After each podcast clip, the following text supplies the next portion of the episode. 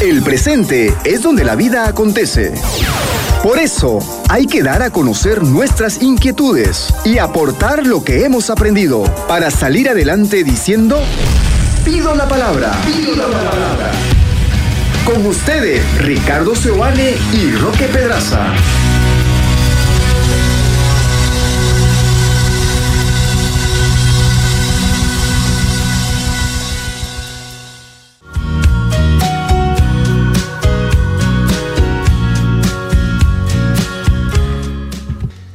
¿Qué tal amigos? ¿Cómo están? Bienvenidos. Hoy tenemos un programa que viene eh, a ser, eh, está cargado de mucha utilidad, Roque. Nosotros intentamos de que los programas que eh, les brindamos a través de este medio sean programas y temas útiles, que les sirvan, por ejemplo, hoy por la tarde o mañana ya las cosas que hablamos les sirvan para hoy y de eso se trata, ¿verdad? Y el tema de hoy tendrá que ver con habilidades y actitudes clave para el liderazgo? El liderazgo siempre remite nuestra propia vida, siempre intenta sacar lo mejor de nosotros y es un reto muy grande para las personas que intentan liderar grupos, equipos en diferentes organizaciones, trabajos y demás. Y por eso vamos a hablar de unas sanas actitudes que debe tener un líder a la hora de ejercer ese liderazgo que piensa y que cree que puede hacer un punto, digamos, antes de empezar en las cosas claves, Roque, que hay que decir y que ojalá nos escuchen uh, gerentes de empresas, ojalá nos escuchen encargados de comunidades, ojalá nos escuchen padres de familia, quien sea, ¿no? pienso también en... Gerente propietario de un negocio. Sí, y, ¿qué cosa? A toda institución, no importa de qué se trate, le conviene que todos los que están dentro desarrollen un liderazgo. Sí, claro. Porque el liderazgo no es una posición a la que aspiramos, sino es un desarrollo eh, que necesitamos eh, gestionar. Sí, lo que pasa es que detrás de los buenos líderes o alrededor de los buenos líderes empiezan a surgir buenos y nuevos liderazgos. Y eso es un buen síntoma de un liderazgo sano dentro de una organización. Entonces no solamente los que están arriba comandando el todo, sino también los que están liderando subgrupos, subequipos dentro de este, una organización. O puede que no lideren nada, o sea, digo yo, no lideren oficialmente nada, no tienen un puesto donde tienen personas a su cargo. Pero inspiran. Pero si, si, inspiran, si influyen, si su opinión es importante. Organizan los churrascos. Claro, lo que sea. Ok, estamos hablando entonces de un, de un desarrollo una vez más. Entonces a toda institución le conviene que eh, su gente, desarrolle su propio liderazgo, porque entonces crecerá como persona, se desarrollará, etc. Entonces, vamos a comenzar a hablar sobre el primero o la primera de estas actitudes importantes necesarias para el líder. La primera es que un líder tiene que saberlo y además a propósito tomarlo en cuenta de que está expuesto y más bien tiene que saber que exponerse es una característica esencial. Es decir, yo necesito, si quiero desarrollar un liderazgo, aprender a comunicar exteriormente lo que yo tengo interiormente y a enriquecerme interiormente para que entonces cuando yo externalice lo que pienso, lo que siento, lo que he estado analizando, esto tenga un impacto en los demás. ¿Cuántas, ¿Cuántos malos entendidos surgen de esto? ¿Cuántas, ¿Cuántos problemas de pareja? Ay, no, pero yo te dije, no, no me dijiste, no, pero vos debiste saber que yo pienso esto, ¿no? Eh, me molesta que me preguntes lo obvio, le dirá una persona a otra, en una pareja, en una familia, en un equipo de trabajo. Eh, claro, por más obvio que eso fuera, no es explícito. O sea, dentro de lo implícito siempre puede haber malos entendidos, cosas que yo supuse que vos deberías hacer o, cosas que se sobreentienden y el liderazgo se trunca cuando justamente no tiene esa capacidad de poder eh, poner sobre la mesa aquellas cosas que están dentro de mi mundo interior, mis expectativas, la forma en cómo yo pienso que pueden hacer las cosas, el orden que yo me imagino, deberías empezar por acá, después por acá, después por acá, eh, o, o, los plazos, mira, yo creo que hasta esta tarde podría estar, vos te parece bien, cuando yo soy capaz de explicitar lo más que puedo esas cosas que yo estoy suponiendo que el otro debería sobreentender, entonces hay una comunicación más fluida, más directa y más clara. Claro, aprender a exponerse tiene que ver también, por supuesto, con aprender a comunicar, sin duda. Pero no es solamente con esto de enseñemos oratoria a los líderes, que los líderes sepan cómo articular las palabras, sepan cómo iniciar una conversación, cómo terminarla para motivar. No se trata solo de eso. Un buen líder tiene que trabajar interiormente una vez más.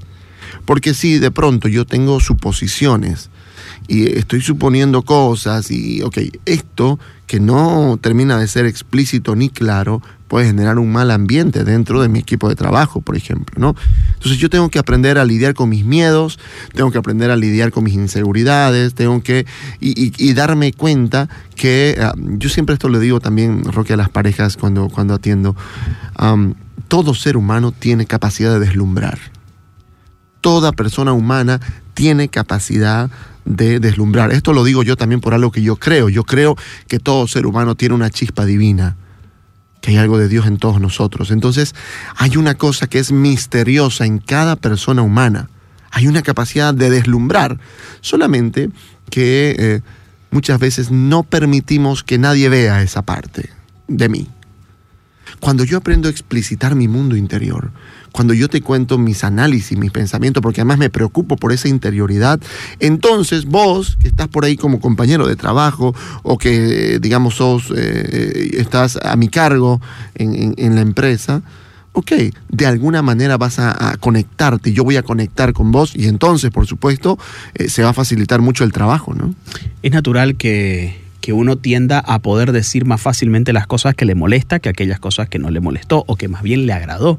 Si yo como jefe o como líder, eh, como gerente, como propietario, como, no sé, encargado de, de este grupo, yo noto que hay cosas que se están haciendo bien y pienso dentro de mí, así se deberían hacer las cosas, qué bueno, pero no lo digo, eso no impacta.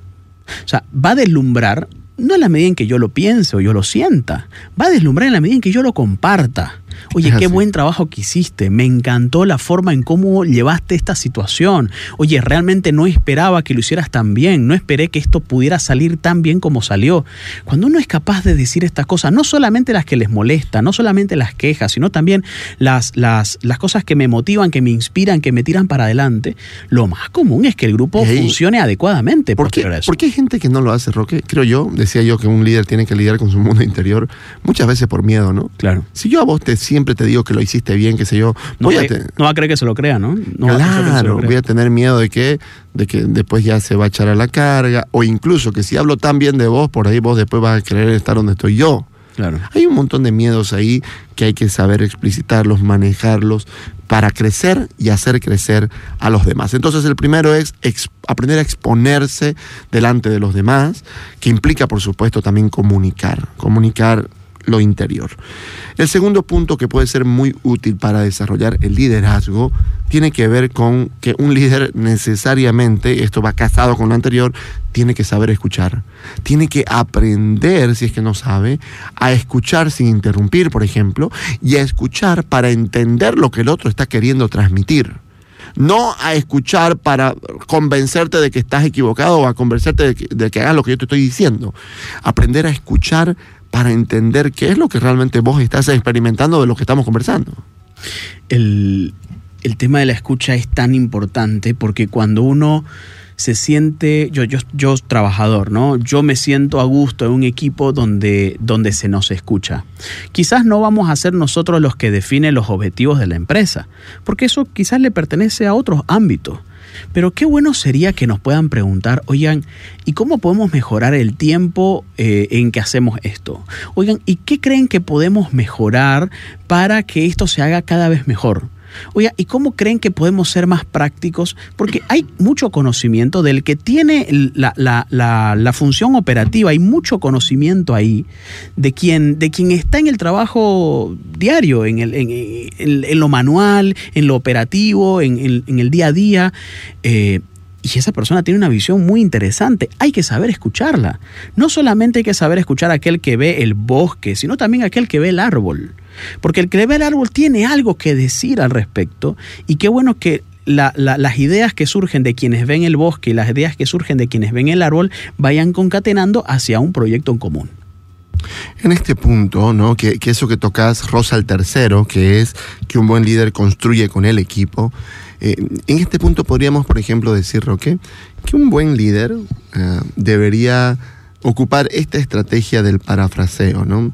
Es decir, que luego de que yo te estoy ah, contando o te estoy eh, mm, diciendo algo, lo, lo, que sea, vos podás decirme, ok, un momento entonces, lo que usted me está tratando de transmitir es que eh, no están funcionando bien las planillas, eh, no te estás sintiendo a gusto con esta persona y pensás que no te da el tiempo para hacer todo lo que te, te hemos pedido. ¿Es correcto? Claro, eso es una buena forma de decir te estoy escuchando.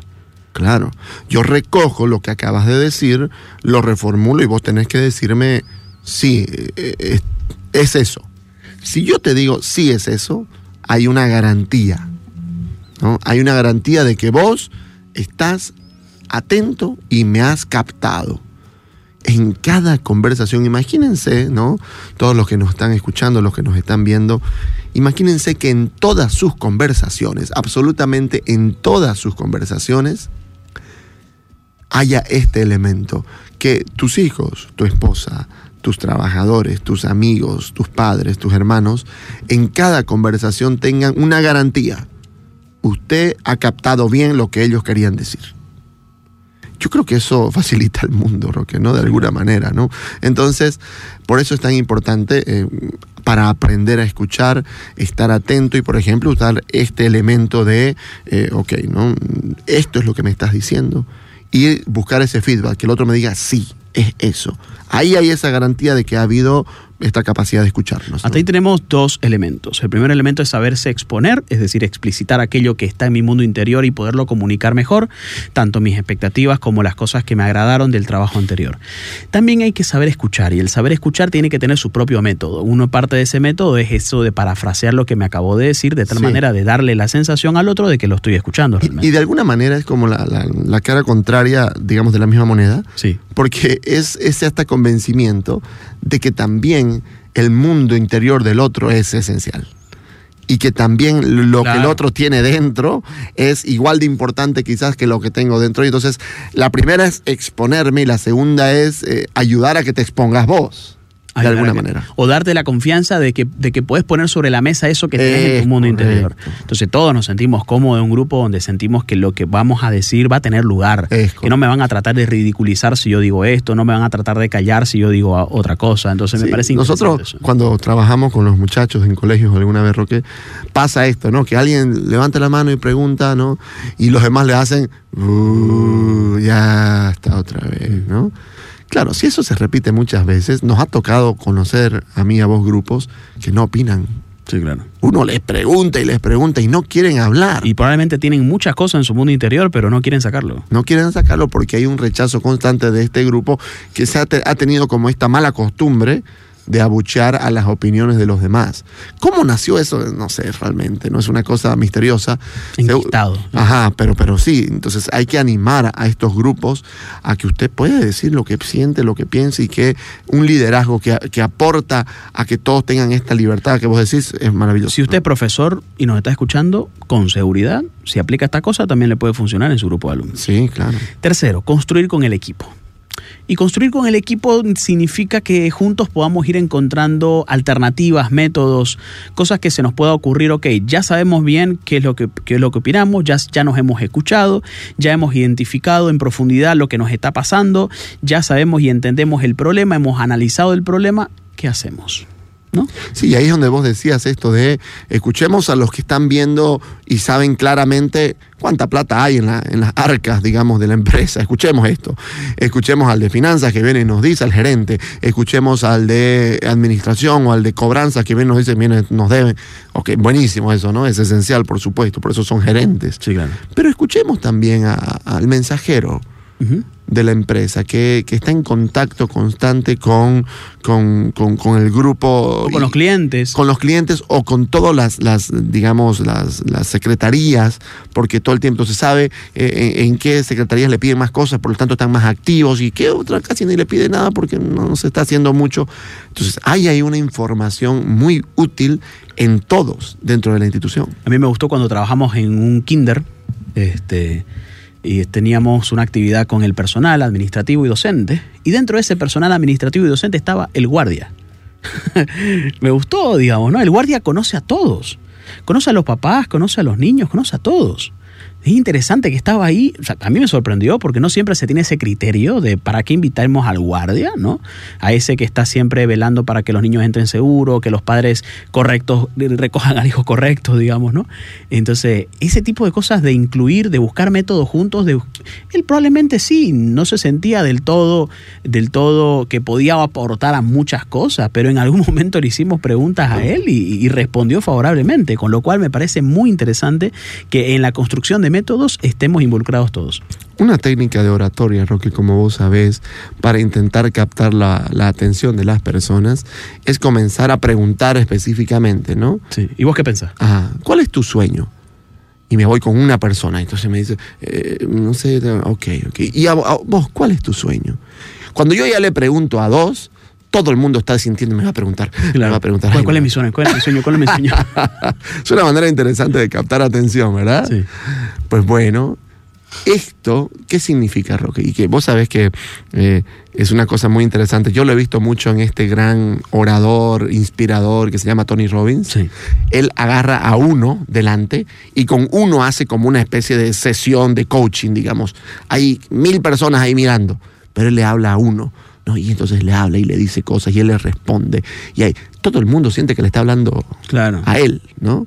Entonces, si, si, si en una institución se trae a una persona que, entre comillas, digamos, voy a decir algo feo, no es importante, porque sabemos que todos somos importantes, pero en esta lógica a veces, digamos, ah, mercantilista, utilitaria, que aparece muchas veces en las instituciones, eh, ok, ¿no? alguien que está allá abajo en esta cadena de mandos, yo lo traigo y le pregunto cosas y dejo que él hable, yo soy gerente, y él me está diciendo a mí lo que él piensa. ¿No hay un mensaje acaso para todos? Por supuesto. ¿no? no hay una cosa que influye en los demás también.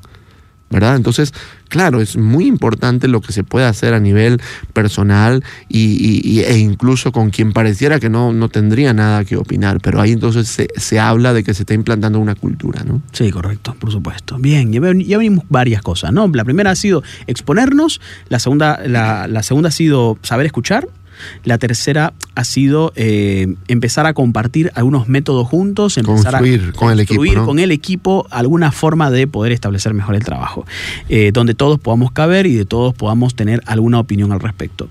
Una cuarta actitud que creo que es fundamental y es la penúltima del día de hoy es la neutralidad en las relaciones difíciles o la neutralidad en el manejo de conflictos. Porque es verdad, muchas veces cuando dos personas del mismo rango tienen una discusión, buscan mediación a su inmediato superior, ¿no? A su jefe, a su supervisor, a las personas que están bajo el cargo de ambos. Y entonces ahí es como que es difícil porque es como cuando dos hermanos se pelean y van y buscan al papá como mediador, ¿no? Mira, papá, este me está diciendo esto, no, mira, no, yo, yo empezó, no, él empezó. ¿Cómo, ¿Cómo, mantener esa neutralidad, Ricky? ¿Cómo hacer para que esas cosas puedan tener un lugar en, en, ese liderazgo? ¿Qué, ¿Qué, se te ocurre? Vos y yo, Roque, como Dynamis, tenemos un programa que se llama eh, eh, Entrenamiento en la Gestión de Personas. Sí. Este es un servicio que brindamos a las empresas. ¿Por qué? Porque este ejemplo que vos das, que se da en las familias, y que muchas veces el papá le dice, vayan con su madre, no, sé qué dice su madre, digamos. En las empresas muchas o se, veces lo, mismo. O se lo castiga a los dos de la misma forma, nada, los dos son igualitos, los dos se pusieron y claro, eso te va a generar una bronca en uno de los dos que sabe bien cómo comenzó esto y en el otro quizás un poco hasta, hasta salir de paso manipulatoriamente. ¿no? El problema es que muchas veces, Roque, quien no siente como papá o como jefe que tiene esta capacidad y esta habilidad, esta habilidad de mantener neutralidad y aprender a escuchar dos, dos posiciones distintas y conflictivas, siempre lo tiran para recursos humanos. Claro. Entonces, que venga el de recursos humanos. Y entonces, así como que venga la mamá aquí porque no sé yo qué hacer. Entonces, por eso es tan importante, y te mencionaba este programa que tenemos porque precisamente está para eso, para que los líderes sepan tener esta capacidad con sus propios subalternos, sin intervención necesariamente de alguien más, a no ser que sea algo demasiado grave. Lo que pasa es que es eh, de, aprender a gestionar los conflictos directamente, sin necesidad de estar derivándolos, sin necesidad de decir, ok, no, no, no sé qué hacer. Entonces, es una habilidad que en cada institución, todo líder que tiene personas tendría que saber cómo manejarlas. Sí, fíjate que es normal que en ese proceso de desarrollo de carreras, eh, las personas que llegan a liderar un grupo es porque tienen habilidades técnicas importantes para hacer mejor ese trabajo. Entonces, los, eh, los mejores cajeros o el mejor cajero del banco terminó siendo el supervisor de los cajeros del banco, ¿no? Entonces, claro, él sabe muy bien cómo ser un buen cajero, pero no sabe cómo lidiar con los cajeros emocionalmente, interaccionalmente, relacionalmente, el tipo de conflictos que puede haber, el tipo de situaciones difíciles que se pueden atravesar. Y claro, es el mejor cajero, entonces el mejor cajero tiene que ser el supervisor de los cajeros, pero esa persona no se ha formado necesariamente en la resolución de conflictos, en la mediación de conflictos. Entonces es importante que en nuestro liderazgo también haya un presupuesto y un tiempo destinado para aprender formas de cómo poder eh, mediar cierto nivel de conflictividad, cómo bajar la tensión en un equipo, cómo manejar un conflicto, por ejemplo, en una reunión, cuando dos personas están empezando a escalar. O sea, son cosas importantes que uno tiene que más o menos, y no solamente parar, sino saber conversarlas. Yo creo que un primer paso, Roque, para los líderes es quitarse eh, el complejo de juez. Sí, claro. Yo no soy un juez, esto no es un juzgado, yo no estoy queriendo descubrir quién es culpable y quién es 60%, inocente. como cuando uno se choca, ¿no? 60% 40. claro, entonces no, no, no, no estoy en eso, estoy, y aquí viene la pregunta, ¿no? ¿Qué resultado esperamos? ¿O qué resultado esperan los dos de mi intervención? ¿Qué quieren que yo haga, por ejemplo? ¿no? Una, forma, una pregunta interesante a dos personas que están en conflicto. Se vienen dos personas que se han peleado en el trabajo, ¿no? Bueno, ok. ¿Y qué es lo que ustedes quieren? Quiero que usted le diga a él que no sé qué. No, no, no, no. Yo no, no te pregunté qué querés vos.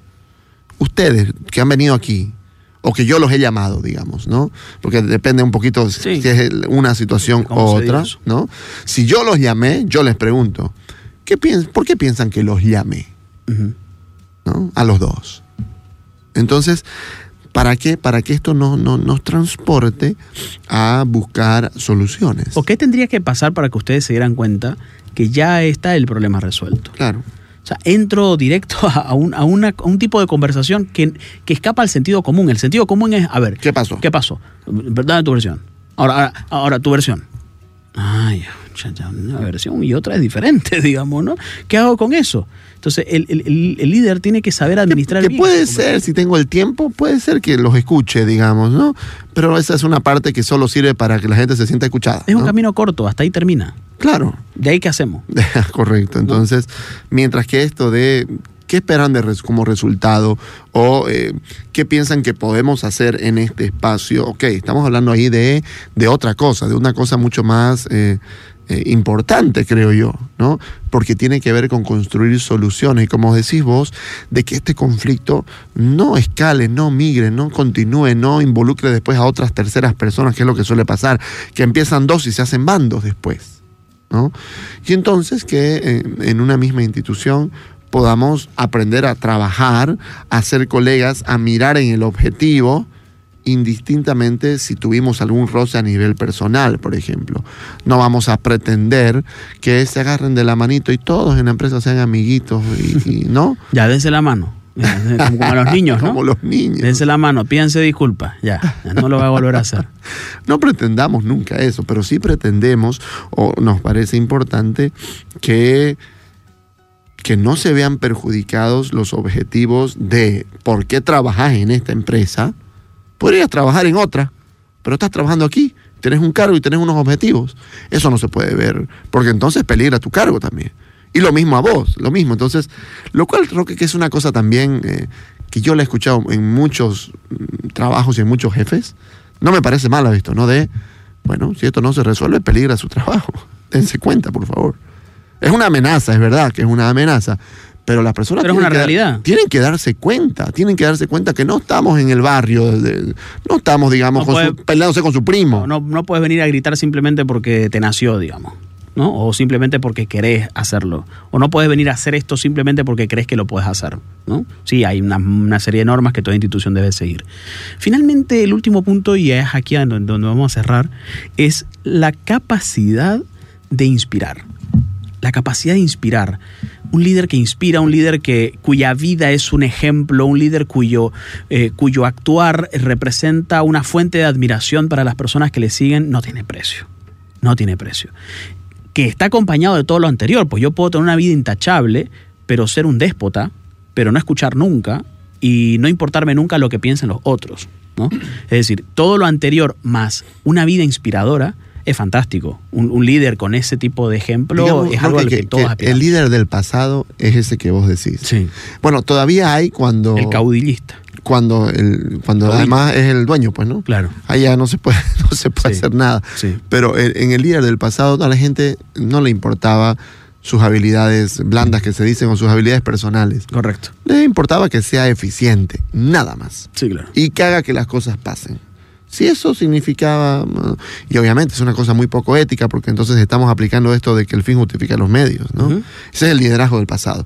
El liderazgo del presente es mucho más amplio, gracias a Dios es más humano, y, y de verdad que todas las empresas que nosotros nos hemos topado están preocupadas porque sus Y líderes crezcan también en estas habilidades, ¿no? Y a largo plazo es más rentable que lo anterior. Claro. Porque la otro, el otro se parece a una explotación que me van a rendir a corto plazo, pero va a llegar un momento en el que la cuerda se rompa. Sí, Y cuando la cuerda se rompa voy a tener que estar capacitando cada vez a gente nueva porque se cansa, se agota, se estresa y se va. es correcto. Entonces es mejor un liderazgo que te hace crecer, que te hace sentir cómodo, donde puedes sentir que puedes escalar y donde además puedes sentir que eso que estás haciendo vos sos el protagonista.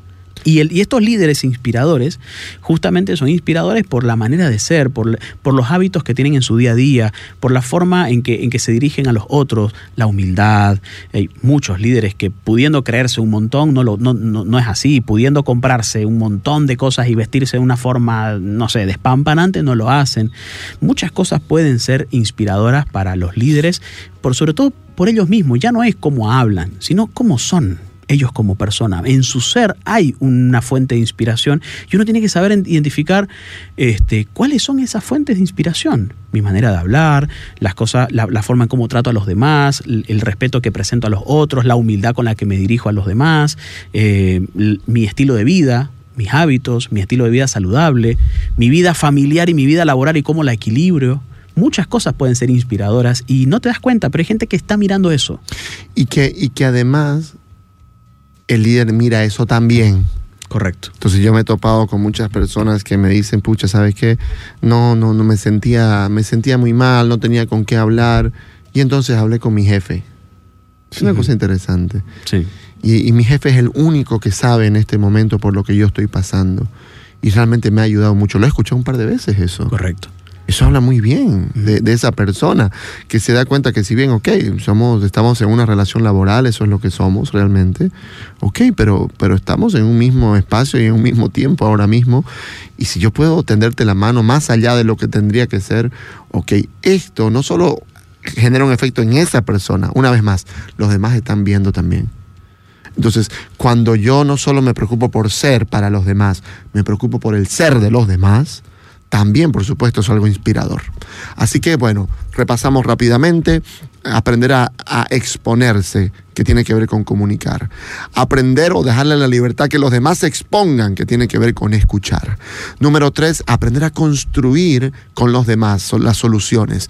Número cuatro, eh, el número cuatro era la... Eh, trabajar juntos, eh, construir juntos, equipos. no, esa es la tercera. Aquí, tranquilo. No se preocupen que aquí lo tenemos. Es la neutralidad en la mediación de conflictos. La neutralidad en la mediación de conflictos es muy importante. Y por último, no perder de vista la capacidad de inspirar a los demás, trabajar en quien yo soy y ayudar a que los demás trabajen en quienes son también ellos. Eso hará de nosotros mejores personas y por lo tanto también mejores líderes. Escuchaste Pido la Palabra con Ricardo Seoane y Roque Pedraza por 93.7 FM.